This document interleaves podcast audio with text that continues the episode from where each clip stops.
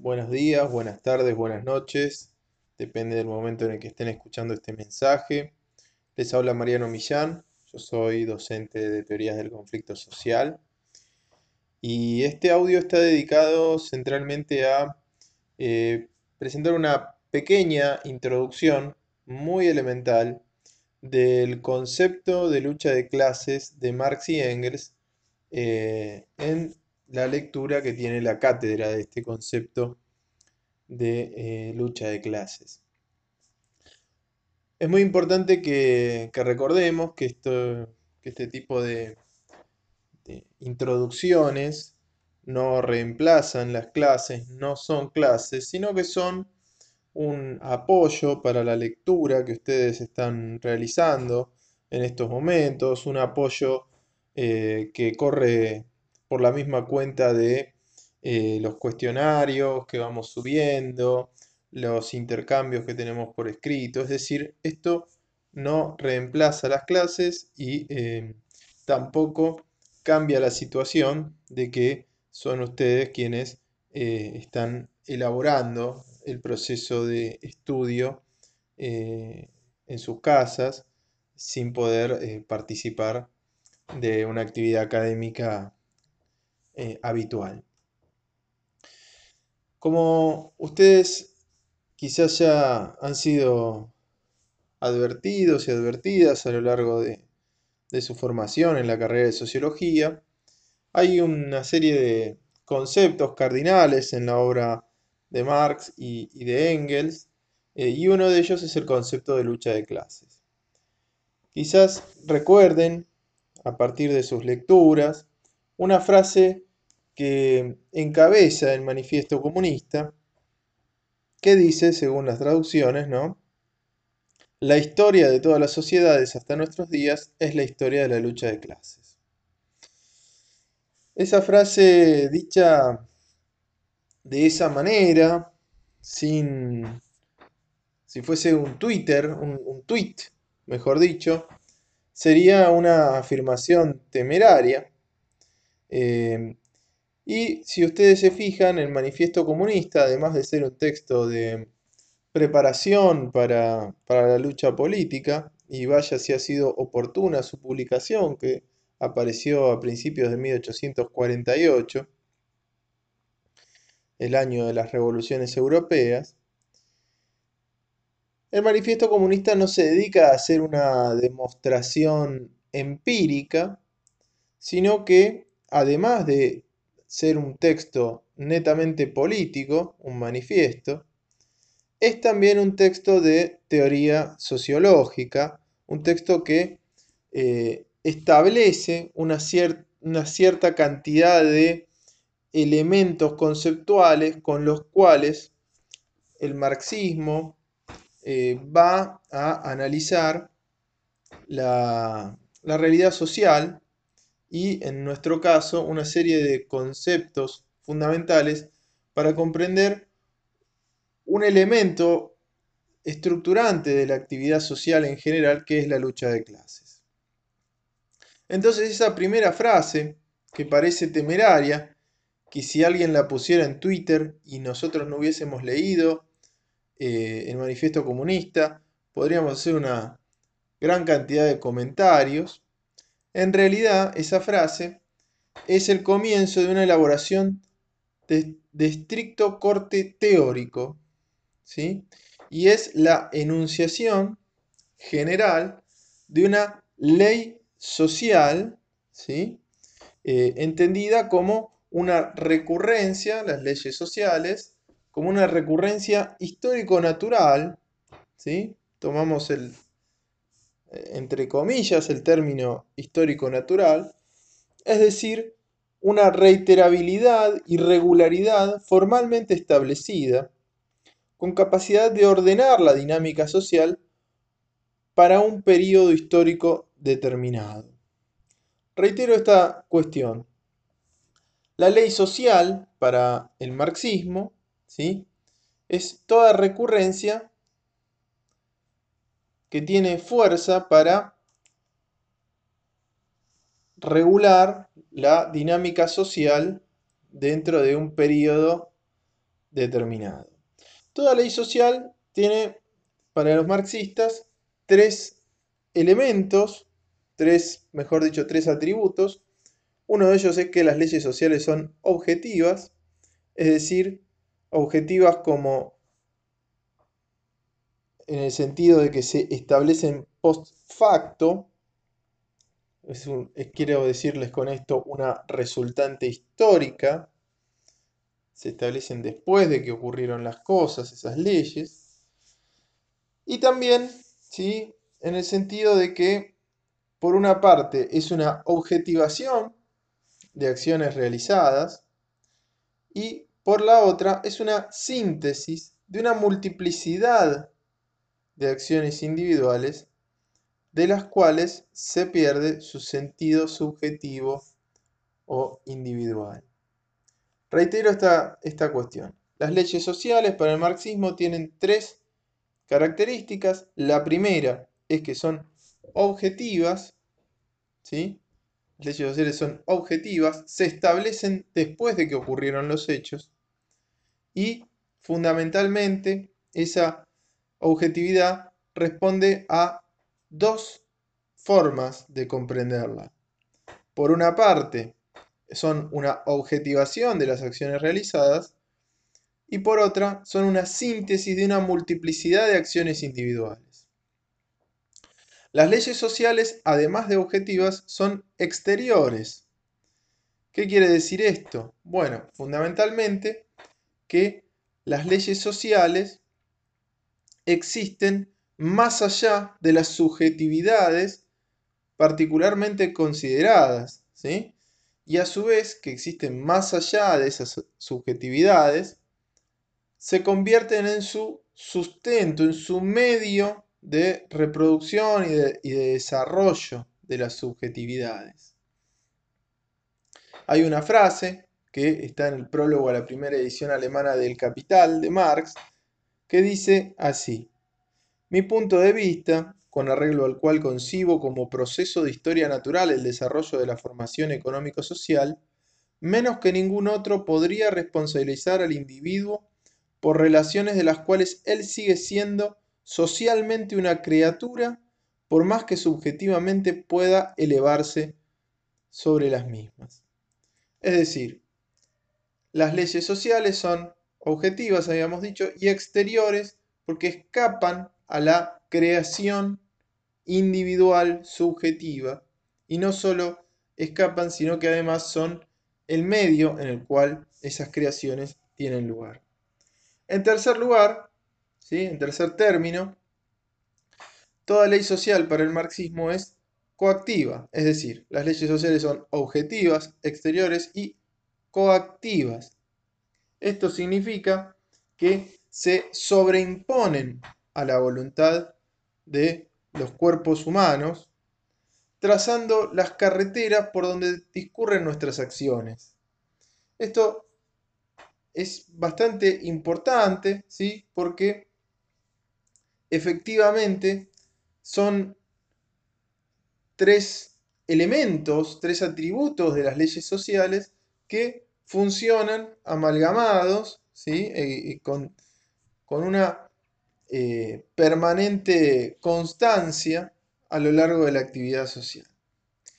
La eficacia de eh, las leyes sociales podría resumirse en el marxismo, ¿no? La eficacia de las leyes sociales podría resumirse como la eficacia de una ley natural, pero que a diferencia de una ley natural, tiene una vigencia histórica. La fuente de la fuerza que tiene una ley social no está en la naturaleza, sino en las interacciones que tenemos nosotros, los seres humanos, entre sí y con la naturaleza. En este sentido, resulta fundamental resaltar lo siguiente. Las leyes sociales no son necesarias, sino tendencialmente posibles. ¿sí? Marcan tendencias de la actividad social y hay aquí la diferencia con el positivismo, ¿sí? que el positivismo no se propone interpelar el origen de esa legalidad social. ¿sí? Eh, a diferencia del positivismo, para el marxismo las leyes sociales tienen orígenes históricos y vigencias históricas. ¿sí? Podemos pensar, por ejemplo, en términos de la ley del valor en el tomo primero del Capital de Marx, ¿sí?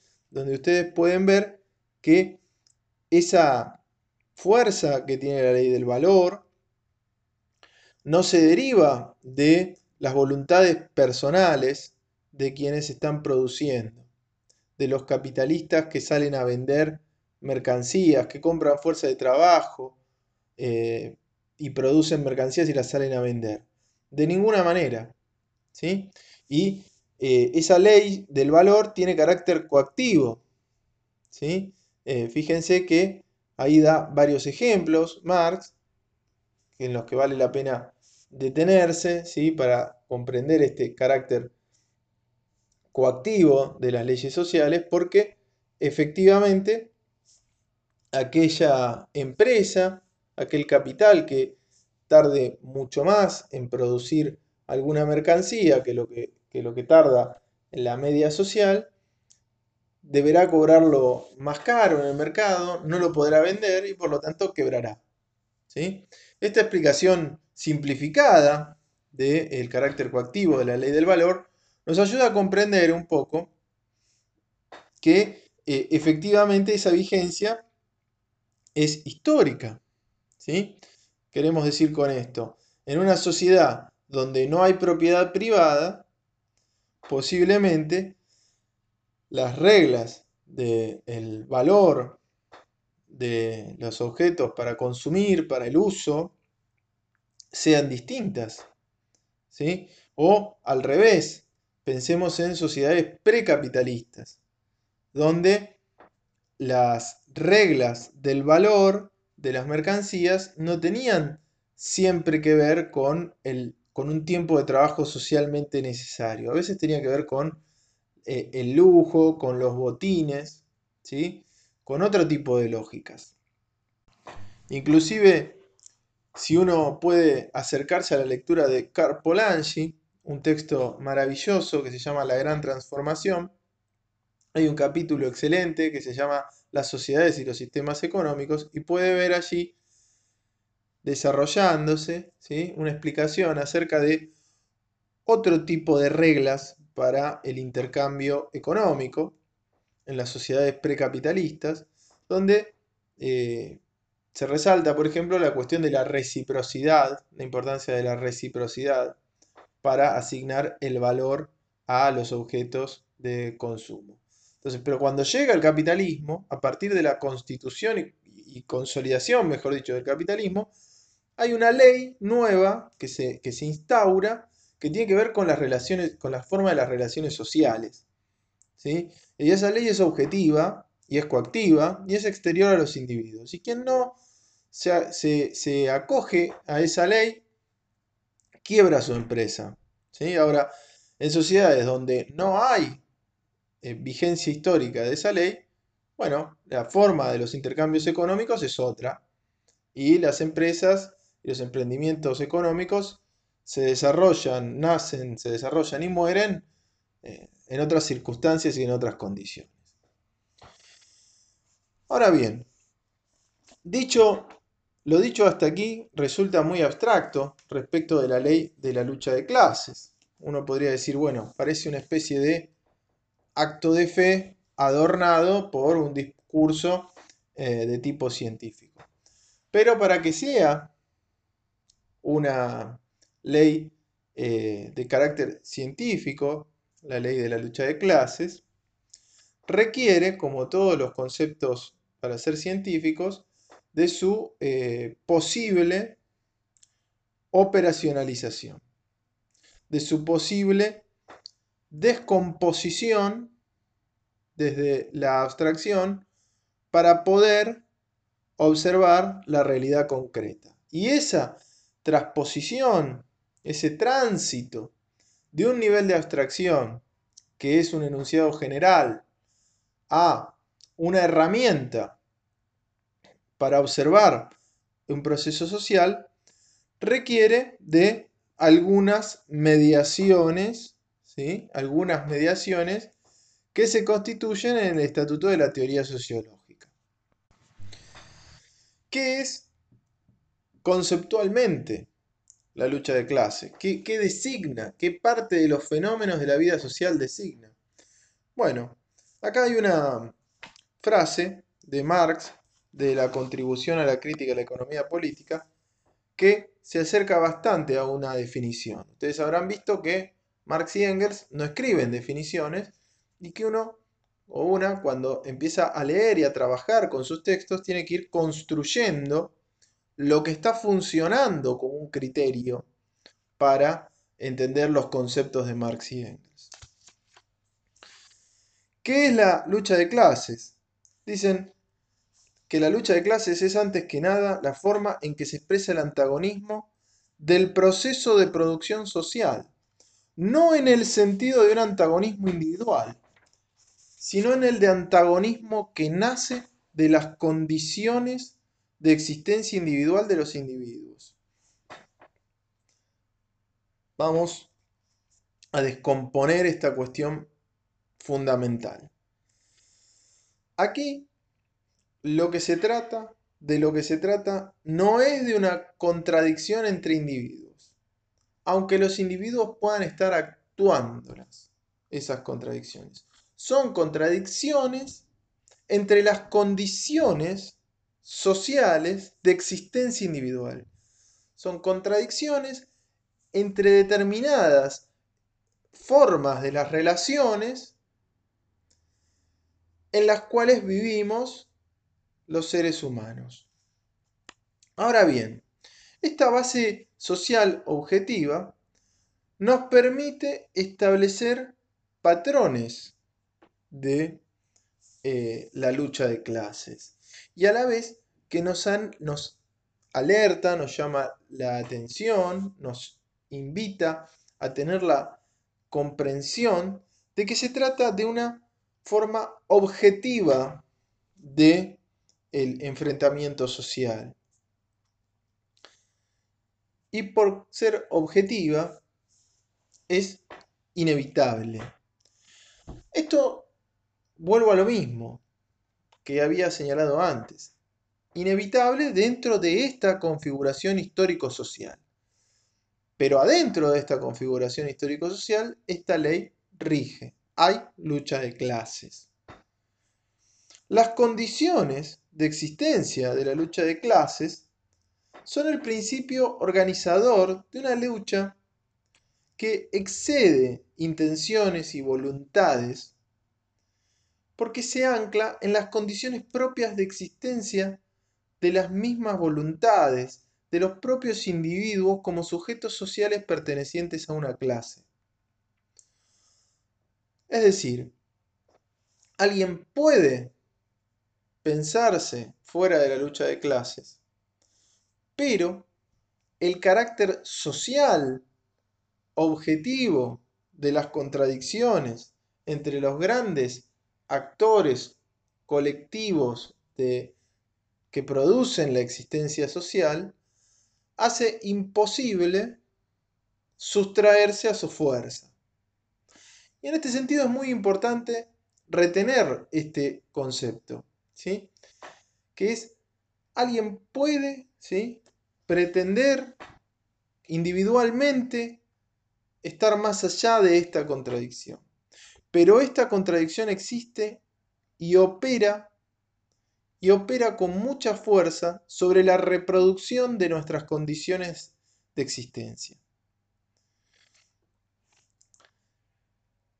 Hay una cuestión en este sentido, ¿sí? Que vale la pena también señalar que este antagonismo del proceso de producción social ¿sí? es un antagonismo de una disposición de los seres humanos entre sí y respecto de la naturaleza, en el sentido del modo de apropiación de la naturaleza, que hace posible que nosotros sigamos reproduciendo nuestras vidas. No es un antagonismo, y en este sentido vale la pena señalar, no es un antagonismo personal, no es un antagonismo individual, no es un antagonismo de las voluntades, sino que es un antagonismo de cómo están organizadas las relaciones que nos permiten relacionarnos con la naturaleza y por lo tanto reproducir nuestra vida porque somos seres vivos, eh, los humanos. Ahora bien, la lucha de clases no es ese antagonismo. La lucha de clases es un paso más, es la puesta en acto de ese antagonismo del que estamos señalando, eh, de esas condiciones. Ahora, les voy a leer una frase, ¿sí? una cita de Nikos Pulanzas, un marxista griego que hizo eh, gran parte de su trayectoria académica en Francia y que resume bastante bien el, el problema conceptual de la lucha de clases. Dice así, no existen clases sociales previas a su oposición, es decir, a sus luchas. Las luchas de clases no existen clases sociales previas a su oposición, es decir, a sus luchas. Las clases sociales no existen en sí en las relaciones de producción para entrar en lucha, clases para sí, solo después o en otra parte. Es muy interesante esta frase y además está finamente seleccionada porque nos marca una cuestión fundamental que es la objetividad de la lucha de clases no se eh, es tan fuerte en su marca que hay lucha de clases más allá de las voluntades puestas en marcha, más allá de las eh, de los intentos que puedan haber por clasificar una objetividad sobre la cual luego se despliega una subjetividad. Aquí no se trata de eso, aquí se trata de cómo las clases sociales en su existencia misma suponen la lucha y que no existen clases sin lucha y que por lo tanto lo que siempre estemos observando en la vida social es la lucha de clases en algún nivel de su, de su desarrollo, pero que no hay un punto cero de lucha de clases. La existencia misma de clases supone su enfrentamiento. Pueden ser enfrentamientos débiles, pueden ser enfrentamientos poco organizados.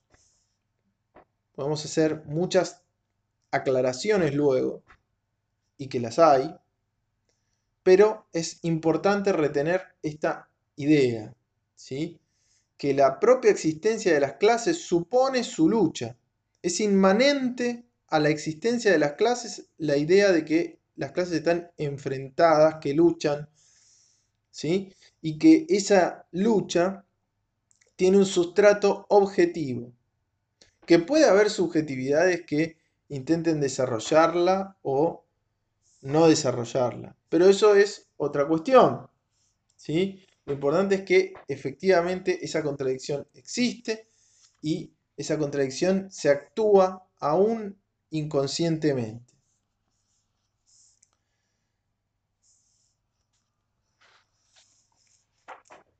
Si tomamos una cita de Engels ¿sí? sobre esta cuestión de la actuación o no en la lucha de clases, Vamos a tomar una cita de Principios del Comunismo. Engels dice ¿sí?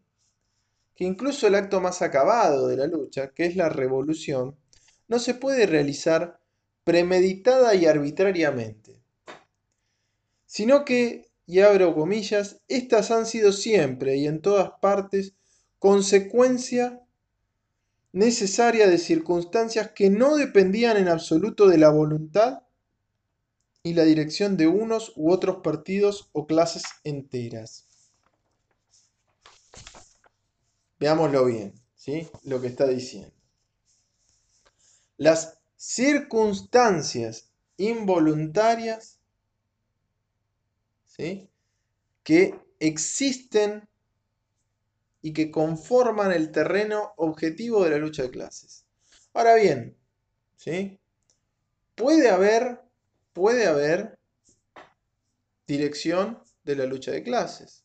Puede haberlo. ¿sí? En ciertas condiciones puede existir. Pero la lucha de clases existe objetivamente, más allá de las voluntades, ¿sí? en este cuerpo teórico, más allá de las voluntades personales de los distintos eh, sujetos, eh, personas, eh, los agentes, los actores sociales que lleven adelante su acción. Ahora bien, uno puede preguntarse, ¿cómo puede dar cuenta una ley tan general de asuntos tan disímiles como, vamos a poner un ejemplo, llegar tarde al trabajo recurrentemente eh, o, el trabajo eh, descuidado, a desgano, la poca productividad que implican algún tipo de resistencia eh, ante la explotación con, del otro lado, una guerra civil o una oleada de huelgas nacionales con violencia política. Bueno, la clave, ¿sí? la clave del concepto de lucha de clases y la clave del manifiesto comunista que nosotros proponemos utilizar para su lectura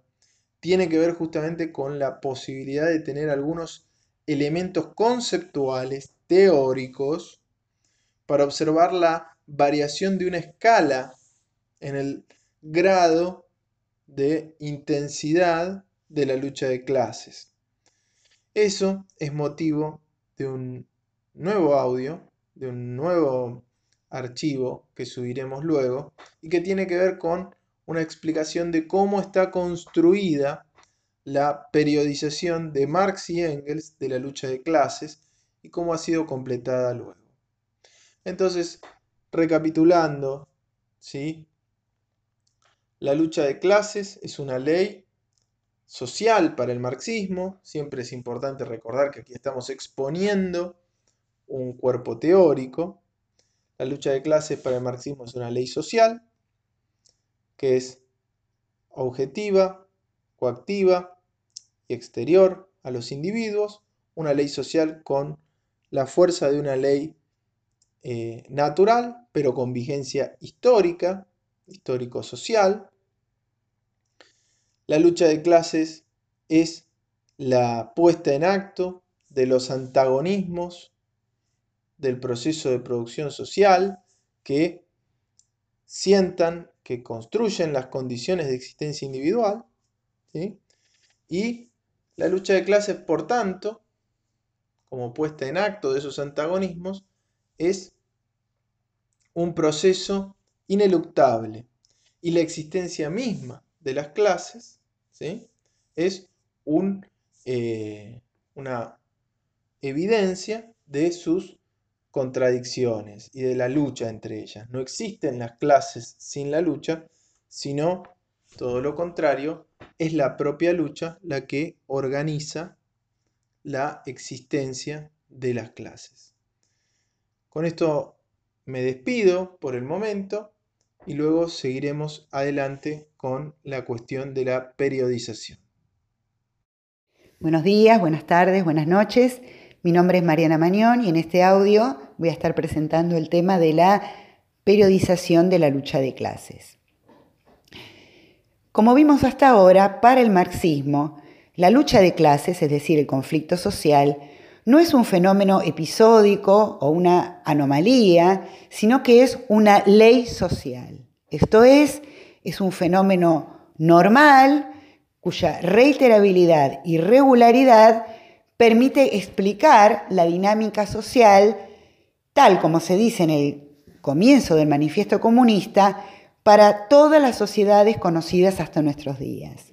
Efectivamente, al iniciarse ese texto, Marx y Engels nos presentan la formulación general de esta ley, la historia de todas las sociedades hasta nuestros días es la historia de la lucha de clases, una formulación general que en tanto tal es absolutamente abstracta. Uno puede plantearse y se plantea inmediatamente el siguiente problema. ¿Cómo podemos dar cuenta, con una ley tan general, no solamente de las diferencias históricas entre las diferentes sociedades, sino si nos circunscribimos a la sociedad capitalista, ¿cómo podemos dar cuenta de una gran variedad de hechos de la realidad con una escala que va desde las formas más elementales como pueden ser el ausentismo laboral o el trabajo a desgano, hasta su forma más desarrollada que es la lucha revolucionaria, la revolución social, la guerra civil. ¿Cómo podemos explicar con una sola ley general hechos tan disímiles? Pues bien, la respuesta a esta pregunta es que efectivamente esa ley general es operacionalizable, es decir, debemos operacionalizar esa ley general para poder explicar teóricamente los procesos de lucha de clases históricos, concretos. Es decir, el valor nociológico de la ley de la lucha de clases radica en su variabilidad operacional, en que permite establecer distintas fases de su acción, distintos rangos de su actividad y de su eficacia. Es decir, permite su periodización. En el manifiesto comunista no solo encontramos esta formulación general de esta ley este, histórica, sino que también encontramos la primera formulación de su periodización. Efectivamente, cuando uno lee, yo doy por supuesto en este audio la lectura tanto de Miseria de la Filosofía como del Manifiesto del Partido Comunista, de la lectura de esos textos surge nítidamente que los autores delimitan tres situaciones distintas en la lucha de clases. En primer lugar, una situación que podemos llamar de máxima disimetría de poder entre las clases. Una segunda situación que podemos denominar de disimetría de poder intermedia o algo relativizada. Y una tercera situación donde existiría una relativa paridad de poder entre las clases. Ahora me voy a detener en, cada una de estas tres situaciones, pero una primera aclaración que cabe hacer desde el comienzo es que nosotros denominamos a cada una de estas situaciones estadios de la lucha de clases. Y es así que hablamos de los tres estadios de la lucha de clases. Decimos estadios y no etapas, periodos o momentos de la lucha de clases, porque estos tres, estas tres nociones, etapas, periodos o momentos, tienen una resonancia temporal, dan la idea de que se trataría, si decimos las tres etapas de la lucha de clases, o los tres periodos, o los tres momentos, da la sensación de que se daría una especie de sucesión cronológica entre la primera, la segunda y la tercera situación, y no es para nada así. En principio, digamos que tomamos la categoría estadio desarrollada por la epistemología genética, particularmente por Jean Piaget, ya que el estadio se trata de un modelo, es una abstracción y no un momento histórico concreto. Un estadio lo que nos habla es de una situación que tiene un equilibrio inestable, dinámico, llamamos a eso una equilibración para diferenciarlo del el equilibrio homeostático, ¿sí? que es un equilibrio en un sentido final, la equilibración o el equilibrio homeorrésico, que es el equilibrio que caracteriza los estadios, es un equilibrio inestable, dinámico, procesual, temporal e histórico. Cada estadio entonces expresa una configuración de relaciones sociales que implica una determinada distribución de fuerzas sociales que plasma una determinada correlación de fuerzas entre las clases, con propiedades específicas. Es decir, hablamos de los tres estadios de la lucha de clases para referirnos a estas tres situaciones diferentes que, como ustedes pueden ver, son situaciones que describen determinada relación de poder entre las clases como en un modelo de relaciones de fuerzas y no nos están hablando de determinados momentos históricos o determinados periodos históricos, sino de tres tipos de relaciones diferentes si observamos desde el grado de poder entre las clases. Reiteramos, una situación de máxima disimetría de poder en un extremo, en el otro extremo una situación de relativa paridad de poder y en el medio una situación, llamémosla transicional, donde todavía no hay paridad de poder, pero tampoco existe esa máxima disparidad absoluta, sino que se ha relativizado esa disparidad. Vayamos un poquito a la descripción que aparece en los textos. La situación que describe el primer estadio, que nosotros caracterizamos como una situación de máxima disimetría de poder, el proletariado está presentado como una masa diseminada por todo el país y disgregada por la competencia. Es decir, es un proletariado que solo existe como clase en sí, objetivamente, como una situación en la estructura social, pero que no constituye un colectivo autoorganizado, sino que quien los une y los organiza es la clase dominante, la burguesía, que en este estadio es clase dirigente, ¿sí? porque esta situación es una situación que decíamos describe un dominio hegemónico. La burguesía es la que los organiza económicamente como fuerza social de producción, pero también es la que los organiza políticamente como fuerza de combate en la lucha contra sus enemigos inmediatos. Aún en estas condiciones del primer estadio, hay lucha de los obreros, pero la misma es, en tanto lucha política conducida por la burguesía, es decir, no es lucha obrera, y en tanto lucha económica es lucha entablada por obreros aislados, ¿sí? lucha individual, como puede ser el ausentismo laboral, ¿eh? las enfermedades, el, que se manifieste alguna enfermedad, el trabajo a desgano y o a lo sumo asume formas de luchas locales, como lucha por fábrica o por localidad. El segundo estadio, eh, que caracterizamos nosotros como de disimetría relativizada o de transición, el proletariado se encuentra autoorganizado en términos defensivos o de resistencia en las coaliciones nacionales o los sindicatos. Ustedes tienen en la bibliografía de la materia dos textos de Sorsoli y Aidar donde se trabaja específicamente sobre la concepción del rol de los sindicatos en el marxismo, las distintas posturas, partiendo de la postura original de Marx y Engels, pasando por las reelaboraciones de Lenin, Trotsky, Rosa Luxemburgo. No me voy a detener en eso acá.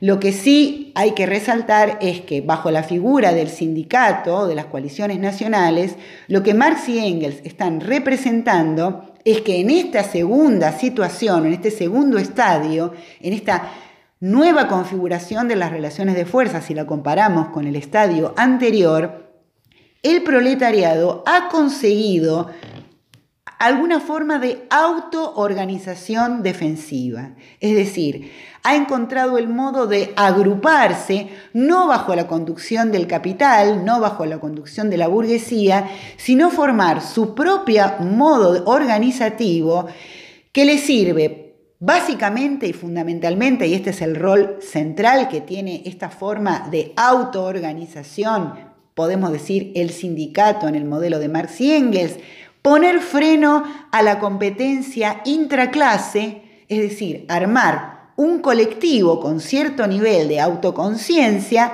para poder hacerle la competencia general al capitalismo, al capitalista. ¿Sí? Si en el primer estadio de situación de máxima disimetría de poder el proletariado está disgregado por la competencia, en este segundo estadio la autoorganización defensiva ha hecho cesar la competencia intraclase para poder potenciar y desarrollar la competencia interclase.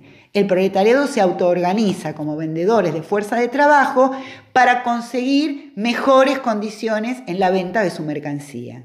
Es el escenario, la situación que caracteriza la puja distributiva, la lucha reformista por contener los avances o los abusos del capital, ya sea en términos de jornada laboral o en términos de niveles salariales. El tercer estadio, como dijimos, se caracteriza por una situación de relativa paridad de las fuerzas antagónicas y por lo tanto es la situación de mayor inestabilidad de la dominación. Si el segundo estadio se corresponde con la autoorganización defensiva, el tercer estadio se corresponde con la autoorganización ofensiva, el partido político revolucionario.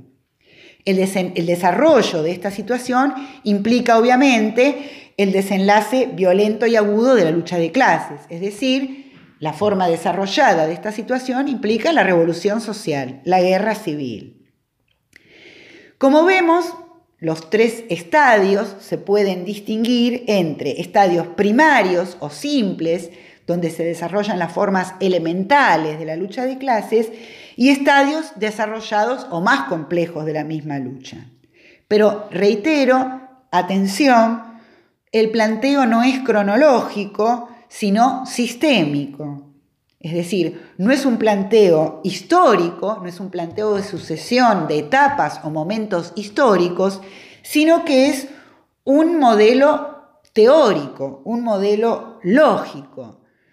Describe la morfología, es decir, es un modelo teórico que nos presenta las distintas formas que va asumiendo la lucha de clases en distintos en distintas configuraciones de las relaciones de fuerzas que suponen un cambio cualitativo entre una y otra. En síntesis, la lucha de clases atraviesa distintas formas o momentos lógicos que están conectados entre sí. Hay una, si ustedes se fijan, entre el primer estadio y el tercer estadio hay lo que podemos decir una acumulación de fuerza por parte del proletariado, acumulación de fuerza que no es otra cosa sino su propia conformación como clase, hasta el punto máximo de estar en condiciones de disputarle la dominación a la burguesía, de disputar la organización social, el cambio de sociedad, partiendo de una situación inicial donde se encontraba absolutamente desarticulado, ¿sí? Es decir, que esas formas que va asumiendo la lucha de clase refieren a procesos de constitución y distribución de fuerzas sociales que van estableciendo una equilibración, ¿sí? y cada equilibración constituye un estadio. A los tres estadios corresponden tres dinámicas propias ¿eh? que suponen categorías distintas para el análisis. Cada estadio tiene su especificidad y cada estadio tiene que ser analizado en su propia legalidad, con sus propias categorías y sin extrapolar formas o categorías de un estadio a otro. El primero, decimos, es el menos desarrollado, el más primitivo, su dinámica se establece por la lógica del mercado, ¿sí? está regido por la ley de la oferta y la demanda, Ahí el proletariado solo existe, decíamos, como una situación en la estructura, es decir, como compradores o vendedores de fuerza de trabajo. El segundo estadio de transición se organiza en torno a la lógica de las negociaciones, ¿sí? Los sujetos sociales aparecen organizados en corporaciones que utilizan su potencial en demostraciones de fuerzas. La forma de lucha predominante aquí es la huelga, la forma organizativa es el sindicato o la autoorganización defensiva, ¿sí? independiente de la burguesía, y decíamos es la situación que pone en escena la puja distributiva. Una situación que mantiene implícitas las regulaciones del capitalismo, no es una situación revolucionaria, es el escenario de la lucha reformista. Las negociaciones, obviamente, implican un grado de utilización de la violencia, pero es la violencia acotada, ¿sí? administrada en dosis pedagógicas y utilizada simplemente para mejorar las condiciones de trabajo, de vida de los obreros dentro del capitalismo.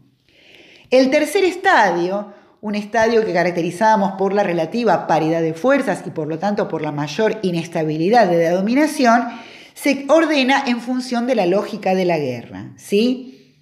Es la relativa paridad de las fuerzas antagónicas hace que efectivamente tienda a resolverse en base al fundamento último de toda relación de poder, que es el ejercicio de la violencia física. ¿sí? Marx decía en el Capital que entre derechos iguales y contrarios decide la fuerza. ¿sí? Una vez equilibrados de alguna manera la relación de fuerza entre las clases, la única forma de dirimir la supremacía de una o de otra es a través del choque violento o directo. ¿sí? La gestión de la violencia a escala social se realiza militarmente, de ahí que la forma y el nivel que alcanza la lucha de clases en este estadio es la de la guerra civil. Para terminar con esta presentación, podemos decir que cada uno de los estadios se va a caracterizar entonces por distintas formas de lucha que predominan en cada uno, distintos tipos de sujeto que son los que se conforman en cada uno, y distintas legalidades o dinámicas que caracterizan a cada uno. Ya hablamos de las dinámicas o de las lógicas. En relación a las formas de lucha, podemos decir que en el primer estadio se caracteriza por las formas primitivas o simples de lucha, que son, como decíamos, luchas conducidas por la burguesía, que se expanden de forma concéntrica y gradual, de lucha individual a lucha por fábrica o a lo sumo lucha por localidad, y formas primitivas de lucha que se corresponden con una conciencia fetichista de la lucha, ¿sí?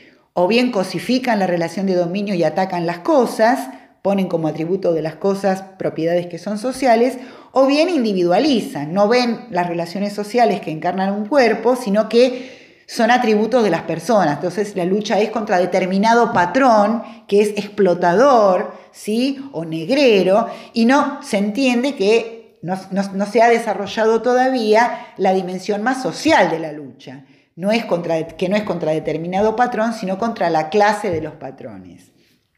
Esta situación es la que sí vemos desarrollada en el segundo estadio, donde la, gran industria, las condiciones de vida y de trabajo generadas por la gran industria, son las que favorecen el surgimiento de organizaciones obreras independientes de la burguesía, generadas para la autodefensa y el freno a los abusos del capital.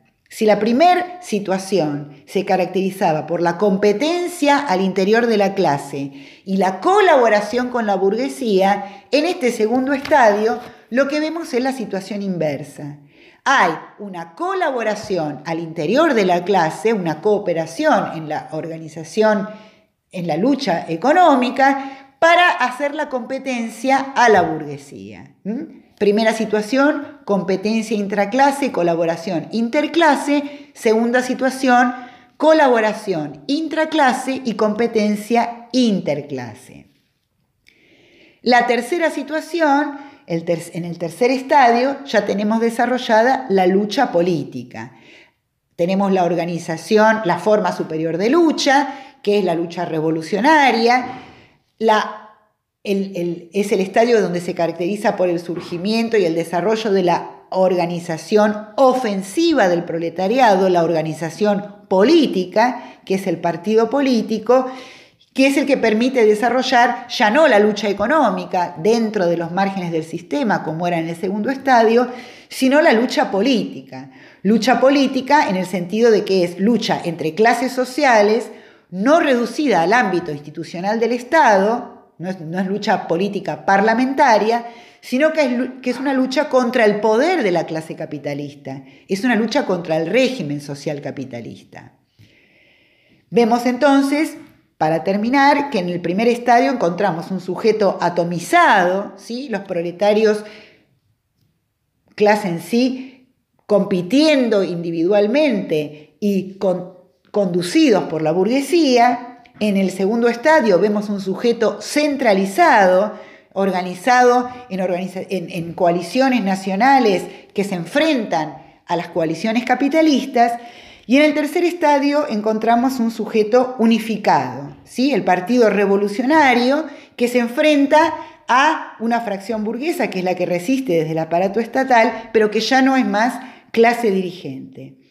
Para terminar, diremos que tomando en cuenta las distintas formas que van adoptando los enfrentamientos, lo que, lo que expresa son mutaciones en las relaciones sociales, vemos que en el primer estadio los enfrentamientos adoptan la forma contractual, decimos es la lógica del mercado, es los enfrentamientos son compra-venta de fuerza de trabajo. En el segundo estadio los enfrentamientos asumen la forma de acciones de clase, ¿sí? las huelgas, por un lado, versus la huelga de inversiones de la burguesía, por ejemplo. Y en el tercer estadio, los enfrentamientos adoptan las formas político-militares. Tenemos el sujeto revolucionario constituido que está desarrollando la revolución social, combatiendo no solamente contra determinados aspectos del, del, capital o del régimen capitalista, sino contra el poder de la burguesía y contra el régimen en su conjunto. Cada estadio, repetimos, debe estudiarse en su especificidad, con las categorías analíticas que le son propias y enmarcado en la legalidad característica, la legalidad que regula la actividad del mismo. Son cualitativamente diferentes uno del otro. Y si bien podemos decir que lógicamente se suponen uno al otro, por ejemplo, la organización ofensiva del tercer estadio supone lógicamente la organización defensiva y esta, la organización defensiva, supone lógicamente la existencia económica del proletariado, no están enganchados entre sí en una necesidad histórica. ¿sí? Tal es así que, por ejemplo, en la Argentina podemos decir entre 1969 y 1971 nos encontrábamos en un momento histórico que podemos caracterizar dentro del tercer estadio de la lucha de clases y 40 años después nos encontramos en una situación de dominio hegemónico o a lo sumo de lucha de puja distributiva, es decir, en un estadio 1 o un estadio 2. Repito, la sucesión de los estadios no es histórico-cronológica, sino que están organizados teóricamente, morfológicamente. Cada estadio describe determinado equilibrio en las relaciones de fuerza, de la absoluta desigualdad hasta una relativa paridad, y cada estadio tiene sus propiedades específicas. No son extrapolables ni reductibles uno al otro. Bueno, espero que les haya sido de utilidad y por supuesto siempre quedamos eh, abiertos a preguntas o dudas que podamos aclarar en esta modalidad virtual a través del Classroom. Gracias y hasta luego.